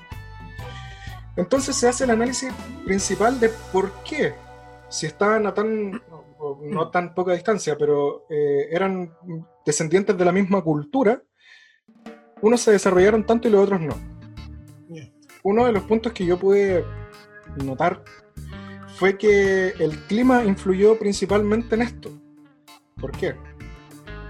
Porque en el momento en que empezaron a desarrollar la agricultura, la población de maoríes pudo empezar a almacenar alimentos Claro. con el fin de poder alimentar a escultores, a artesanos, a guerreros. O sea, la gente Entonces, se ya- puede empezar a dedicar a hacer otras cosas más que a, a luchar en contra de, de poder sobrevivir. exactamente. ¿Y por qué los, mm, eh, los morioris no lo podían hacer? Porque ellos eran un pueblo que era cazador-recolector. Entonces, si ellos invertían su tiempo en empezar guerra entre un pueblo y otro, o una familia y otra, no comían. Era así de simple. Claro. Entonces, si empezamos a desarrollar ese punto, claro, el clima es un, un factor decisivo como para poder decir que hay un pueblo que supera en otro en tanto a cultura y a desarrollo tecnológico. Es básicamente porque la tienen más fácil, ¿no? Básicamente sí. O sea, Pero, pero también tiene que ver con que el pueblo se proponga hacer una weá, porque pueden tener un clima súper favorable donde sean súper abundantes los alimentos a nivel natural y los animales eh, abunden como para comer y nunca decidan dedicarse a la agricultura. Entonces, Bueno, porque si les gusta, les gusta viajar, les gusta conquistar nuevos lugares. Es que por eso, o sea, yo creo que en gran parte la, la estabilización económica de distintos países, estamos hablando de la prehistoria, mm, o por lo menos de 2000 años atrás, por lo bajo. claro, Eh, si tú te dedicabas a ser un pueblo que fueras netamente recolector y cazador, tenías en contra el tema del tiempo, tenías en contra el tema de la migración de los animales, tenías en Claro. contra muchos factores, y además de eso que tú no podías almacenar alimentos, que tú cazabas porque- o recolectabas por el momento. Aparte en el invierno no había mucho que recolectar, pues. Exactamente. es que por eso hablamos de un clima favorable, donde el invierno no sea eh, Tan rígido. tan brígido, claro, porque tú en el, en el- Ecuador, o sea, el invierno y el verano no se nota tanto la diferencia, po. Es casi lo mismo. claro. Entonces, Pero principalmente... claro, tiene toda la lógica de que los pueblos puedan dedicarse a otras weas si tienen comida almacenada y no tienen que estar pensando en eso. Claro, y ahí se empieza a desarrollar lo que, lo que va con las clases sociales, políticas, bla. El tema principal es ese. Creo que mm, me pareció muy interesante este punto porque después de leer Armas Gérmenes y Acero y hacer análisis al respecto y leer otro, otro tipo de documentos, llegué a algo que es un poco más entretenido, que es la serie Doctor Stone, de, que es un manga, donde después de... mm, una petrificación de todo el mundo, empezaron a despertarse distintos tipos de personas. ¿Y por qué, oye? Mira, la razón es desconocida. Ah, ya, ya. La cuestión es que eh, para que se desarrollara la historia, claramente tenía que despertar un personaje que fuera interesante, porque si se despertaba un weón inoperante, no tenía Claro. sentido. Ah, Entonces, justo despertó mágicamente un científico. Justo. 16 años, 17 años, pero como los ah, japoneses era joven, todos lo exageran. ya son científicos. encachado y todo lo demás. Sí, pues, musculoso y Ah, todo. Se la cuestión es que eh, este compadre empezó a hacer investigaciones para poder despetrificar al resto. Y con eso generar una civilización nueva, volver a lo que estábamos ahora. Saltarnos todo el paso temporal de la evolución a través de la invención de distintas herramientas, pa- saltarnos el paso a paso para llegar a lo que somos ahora. El tema es que en ese punto llegó a despertar a un compadre que, para que los protegiera de, de las amenazas que podían haber afuera. Pero este compadre cachó que como estaban despertándose de a poco y que él era el más fuerte, por lo tanto tenía ventaja por sobre los otros en mano a mano, eh, tenía que gobernar él. pues. Mm, Entonces ahí empieza la pugna, resumida en, en pocas palabras. el típico bully. Exactamente. La cuestión es que al final este compadre llega a, a un poblado, empiezan a hacer el desarrollo, se va a generar una, una guerra entre estos dos tipos de, mm, de civilización que se quieren generar. Y resulta que la forma que él encontró, el científico, de poder ganar una guerra era a través de la comunicación. ¿A qué me refiero con esto? De generar una- un mecanismo que pudiera comunicar de extremo a extremo una isla sin tener que tener a alguien corriendo de aquí para allá. Ah, ya, ya, ya. Te entiendo. ¿Cómo hago la relación de estas dos cosas? Principalmente, Un teléfono. claro, no, me refiero a la, a la relación de, de la guerra de los, de los polinésicos con, con esta serie. Ah. Principalmente porque al mantener un desarrollo tecnológico a través de distintas estructuras, como a través de ya poder establecerse y empezar a desarrollarse tecnológicamente, independiente de la situación en la que tú te encuentres como pueblo, puedes empezar a generar una ventaja por sobre el otro. Claro. Entonces, la acumulación de materiales, vivir en, un- una- en una zona donde tengas la posibilidad de hacer ganadería, de hacer agricultura, de poder tener, no sé si piedras preciosas, pero sí material para poder construir tu arma o distintos tipos de, de desarrollo tecnológico, lleva a que en algún momento tú tengas supremacía por sobre otro pueblo. Entonces, principalmente, no sé si es que a gran escala, la verdad es que no me atrevería como un espectador más de, este libro o de esta serie, no, no osaría decir que esta es la razón por la cual hay ciudades que eh, son más poderosas que otras, porque Estados Unidos es más poderoso que México, o que Venezuela, o que toda América en general. Pero creo que por ahí va, el hecho de poder tener un- un- una estabilidad y una- un alcance de materiales para poder generar desarrollo, va, hace que tengáis una, una posición de privilegio por sobre otras ciudades, o sea, otros continentes como África. No sé qué opinan ustedes. Mira, yo he visto al- algunas series, no exactamente la que tú estás hablando, pero yo pienso que igual va en, en la persona que está gobernando, en las personas que lo ayudan, el cómo piensan, cómo... Hablando del tiempo más antiguo, antes había mucha guerra, mucho que mi pueblo somos más que tú, te queremos conquistar. Entonces, Como ahora la weá de que. ¿cómo, nosotros te defendían esos ataques? no, usted el pisco. No, no es de nosotros el pisco. Ah, Claro. Bueno, el tema que yo estoy hablando, que ahora estoy terminando de ver la Vikingos, y justamente viene, vienen a atacar un pueblo que no tiene tantos guerreros, viene, viene un pueblo que se juntó con otros dos y van a atacar ese, pero al final, ¿cómo, cómo te defendí? ¿Cómo generáis la estrategia para ganar? Y eso yo creo que Bueno, de hecho, esa misma, esa historia de los vikingos habla de que el Ragnar Lothbrok pudo llegar más lejos porque él tenía una tecnología que nadie más tenía, que era básicamente la brújula, digamos, pero solar. Solar. ¿ah? Él tenía un, Con una piedra, sí, una sí, piedra. ¿eh? una Al piedra principio, ese transparente. primer capítulo. Exacto. Y de ahí parte todo. Claro. Entonces. Que al final llegó a ser el más pulento de los pulentísimos. Pero como te digo, yo creo que también tiene que ver con que con, con la disposición, como tú decís, de los pueblos, eh, con, con cómo ves la imagen que tienes de una sociedad.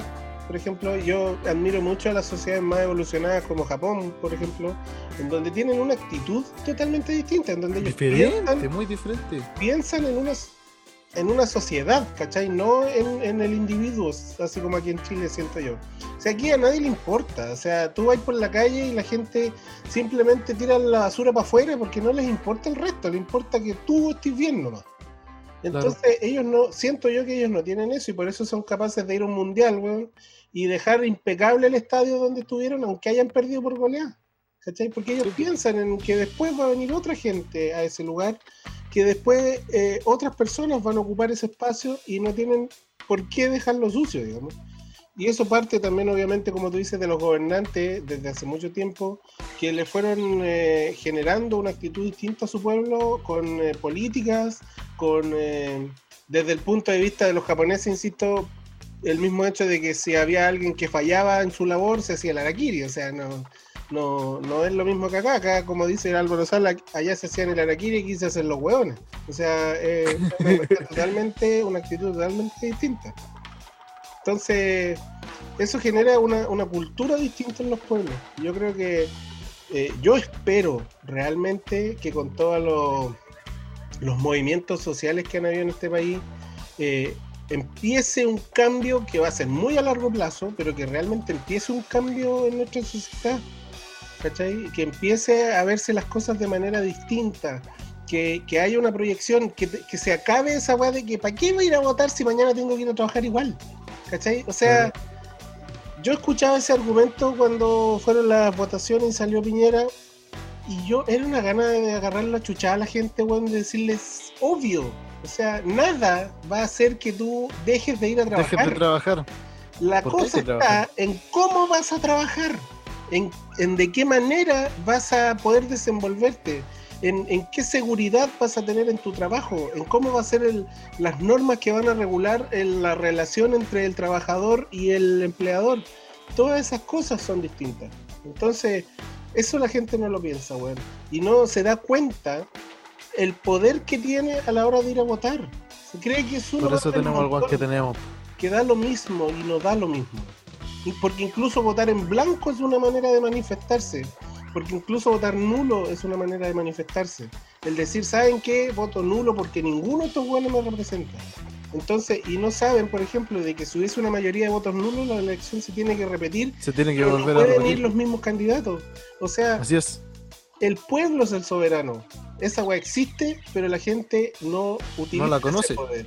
No utiliza ese poder y por lo tanto, eh, los que sí saben ciertas, ciertas cosas, los que sí han recibido un poco más de educación cívica desde su casa o, o lo que sea, sí se dan cuenta de eso y eso generalmente son la gente de derecha, ese 20% que, que se movilizó a la hora de ir a elegir a Piñera porque yo lo vi, yo estuve de, de vocal de mesa y vi que la, la- la gente que votó en la primera ronda no fue la misma gente que votó en la segunda ronda.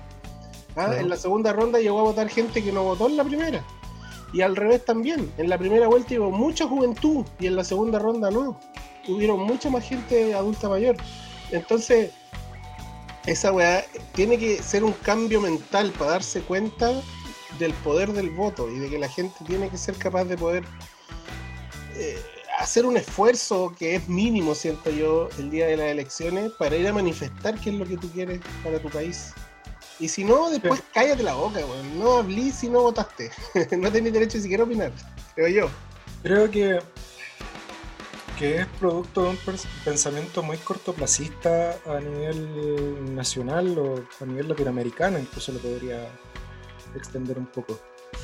Eh, donde a la gente le interesa básicamente el vivir ahora y el resto, bueno, ahí me la arreglaré. Eh, no pasa eso en las culturas donde han pasado por, por problemas de toda índole. Ya han pasado pandemia, eh, han pasado por, por dictaduras, por gobiernos socialistas, por todo. ¿cachai? Porque creo que suena muy, muy estoico lo que, lo que voy a decir, pero al final el aprendizaje viene de todos los, errores o todos los malos momentos donde, donde estuviste. No, el chileno no piensa en que en 50 años más es que lo que hablábamos ahora con el tema de la AFP, ¿cachai? Sé que es una situación muy excepcional, es muy excepcional. Pero el hecho de que no se piense que en 50 años más quizás voy a estar con una pensión que sea miserable es como, no me importa, quiero ahora solucionar todos mis dramas. Entonces el tema de las votaciones va por el mismo punto, el hecho de, de que la gente piensa que el gobierno que esté ahora no me va a afectar mayormente porque voy a tener que trabajar igual, voy a tener que vivir las mismas pellejerías que estoy viviendo ahora, ¿cachai? Porque no va a haber un cambio importante. Bueno, yo Pero- me preguntaría si ha habido un cambio importante desde que se está gobernando Piñera. Sí, es que a, eso voy, o sea, salió un gobierno de derecha después de vivir una dictadura de 17 años. ¿cachai? Y fue porque se vendió un mensaje que fue muy bueno de vamos por el cambio. Entonces, insisto que es un pensamiento muy cortoplacista, o sea, es decir, no, necesito algo ahora, inmediatamente, que me solucione los problemas de ahora ya, y filo el resto, o sea, si mis nietos siguen en un problema así, onda, tendrán que arreglárselo ellos. Entonces, Yo el otro día leía respecto a esa situación, qué es lo que vive Chile, que es eh, la alternancia entre derecha e izquierda. Y resulta que eh, eso tiene que ver y, lo- y se graficaba también con, o, lo que leí, se le hacían el análisis especialmente a lo que pasaba en Bolivia. Eh, resulta que el gobierno boliviano hincha hueá y todo lo que era Evo Morales con, con respecto de Chile, pero en su país hizo hartas cosas buenas. O sea, eh, redujo la pobreza, mejoró el manejo económico, eh, muchas cosas positivas para el pueblo. Entonces, el análisis que hacía era que resulta que cuando la gente llega a cierto nivel de bienestar, ¿cierto? Esta clase media chilena, por ejemplo, eh, esta clase media chilena es aspiracional. O sea, entonces quiere que, seguir avanzando en, pasar a ser clase alta, ¿no? Y para eso necesita a un gobierno que, eh, que, que lo apoye en ese sentido, ¿no? Y por eso, de votar a gente de izquierda, que es mucho más social, vota a un buen de derecha, para que mejore lo económico, ¿ah? Porque este buen va a generar más trabajo, ¿ah? Entonces, pasa que ese gobierno de derecha hace cagar a la clase media y la clase media baja su poder adquisitivo y por lo tanto vuelve a votar por gente de izquierda. Logran un bienestar, llegan a un punto en donde eh, ya la gente izquierda no le ofrece grandes cosas a la clase media, por lo tanto vota por un buen de derecha y así se sigue el círculo eterno. Así sucesivamente. Exacto. Y eso pasó en Bolivia, por eso que iban a volver a votar por un weón que, que tenía eh, una, una idea más, más bien de, de derecha, que ya había sido presidente. O sea, si tú lo, si tú lo analizáis, no hay por dónde haber elegido de nuevo a Piñera, no hay por dónde haber votado a Mesa en Bolivia, pero la gente eh, piensa en, en sí, en su propio bienestar y en que ella ya tiene que pasar a la siguiente fase de, de- de clase social, ¿cierto? Y eso es una weá que las de arriba nunca van a aguantar que eso pase. ¿eh? Nunca va a pasar que los de arriba quieran que todos sean ricos, ¿no?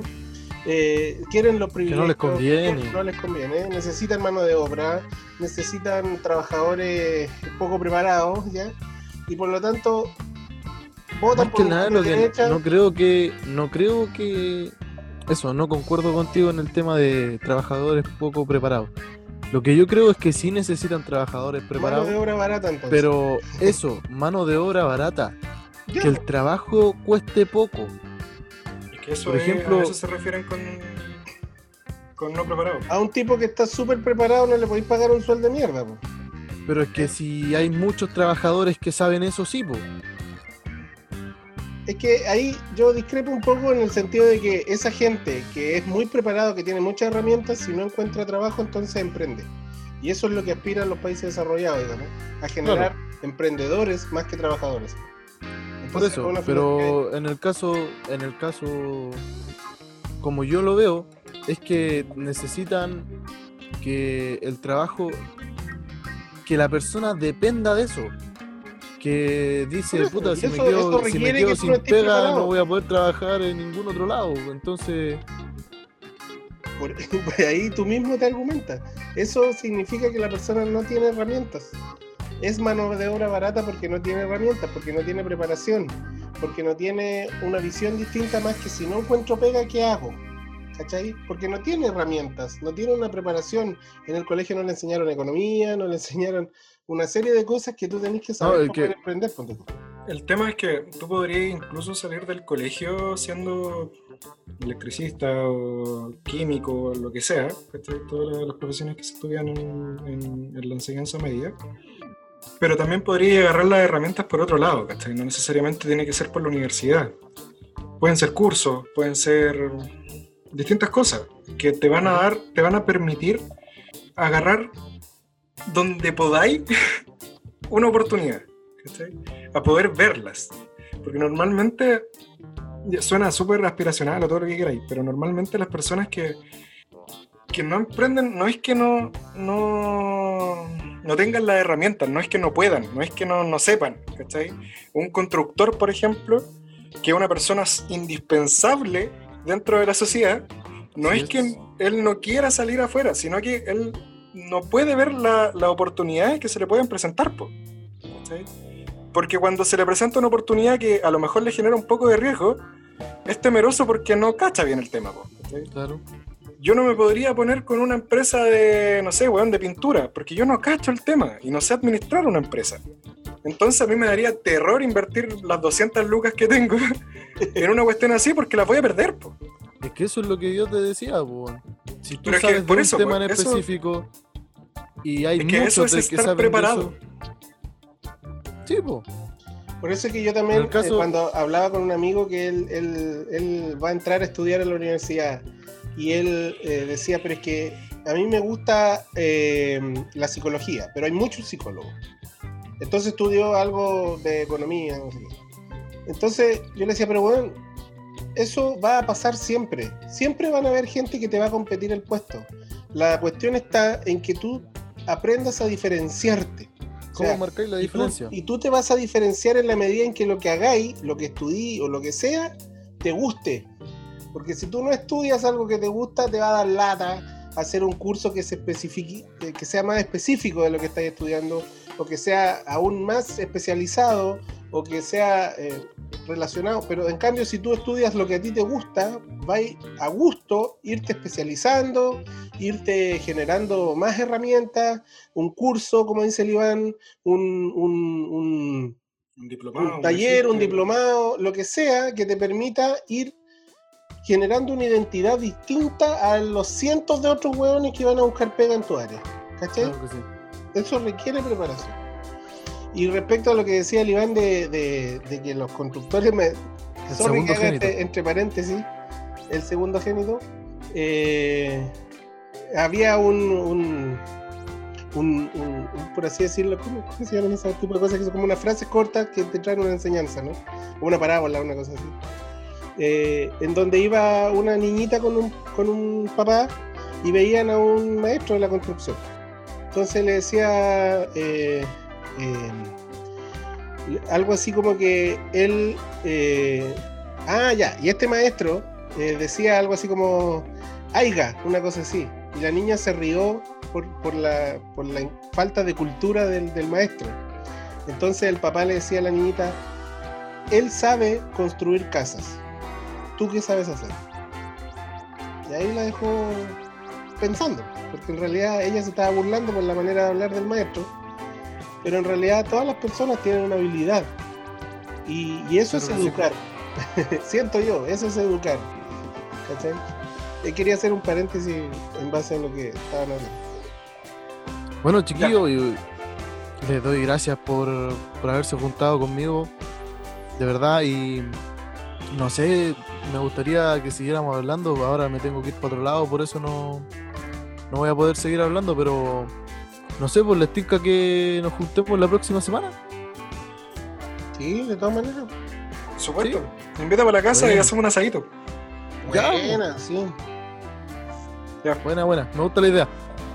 Ya, se, así se hizo. Ya, nos vemos Nos la próxima semana entonces. Nos vamos, chiquillos, cuídense. Chau, chau. Un abrazo. Saludos para la polola. Adiós. Chao.